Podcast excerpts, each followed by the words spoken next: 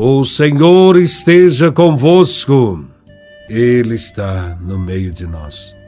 Proclamação do Evangelho de Nosso Senhor Jesus Cristo, segundo São João, capítulo 15, versículos de 9 a 17. Glória a Vós, Senhor.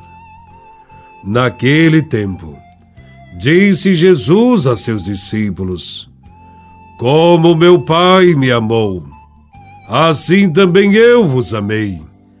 Permanecei no meu amor, se guardardes os meus mandamentos. Permanecereis no meu amor. Assim como eu guardei os mandamentos do meu Pai e permaneço no seu amor.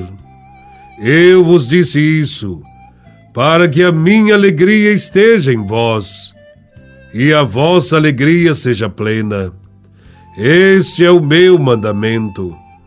Amai-vos uns aos outros, assim como eu vos amei. Ninguém tem amor maior do que aquele que dá sua vida pelos amigos. Vós sois meus amigos, se fizerdes o que eu vos mando. Já não vos chamo servos, pois o servo não sabe o que faz o seu senhor. Eu vos chamo amigos, porque vos dei a conhecer tudo o que ouvi de meu Pai. Não fostes vós que me escolhestes, mas fui eu que vos escolhi e vos designei para irdes e para que produzais fruto e o vosso fruto permaneça. O que então pedirdes ao Pai, em meu nome, ele vô-lo concederá. Isto é o que vos ordeno: amai-vos uns aos outros. Palavra da salvação. Glória a vós, Senhor. Este Evangelho nos ensina que não somos nós que escolhemos Deus, mas Deus, quem, na Sua graça, nos chama, nos oferece o seu amor e nos escolhe. É verdade que por vezes fingimos não ouvir este chamado. Viramos as costas, afastamo-nos de Deus. Mas Deus convida-nos, chama-nos e espera por nosso sim ao seu chamado. Mas para que somos chamados? O Evangelho nos dá algumas respostas. Somos chamados para verdadeira alegria. Ainda que o percurso de um cristão seja difícil, o caminho é de alegria. Alegramo-nos profundamente quando ajudamos alguém, quando dizemos palavras que fazem os outros sentirem a presença de Deus, quando sentimos Deus presente também nas nossas vidas. A alegria do Cristo ressuscitado é sempre partilhada pelos discípulos que vivem uma nova vida. Cada cristão independentemente das suas falhas.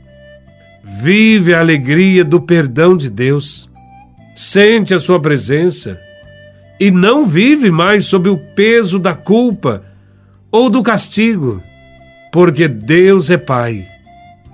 O Evangelho nos ensina que somos chamados para o amor, somos escolhidos e enviados ao mundo para vivermos o amor aos outros.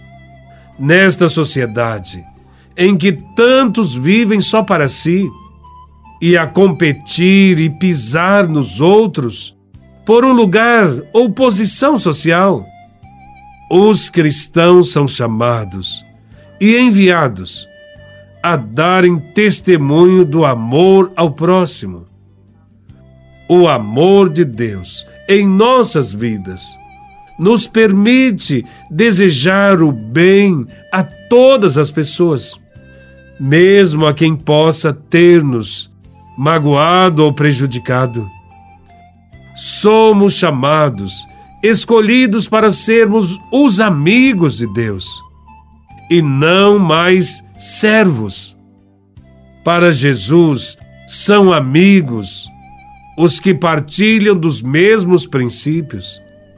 Jesus não envia servos, mas amigos que compreendem a missão, que abraçam a missão de coração e que demonstram amor e alegria por estar neste caminho, o caminho de Jesus de Nazaré.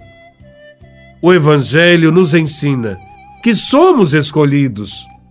Podemos ou não corresponder a esta oferta de amizade, mas é Deus quem nos escolhe.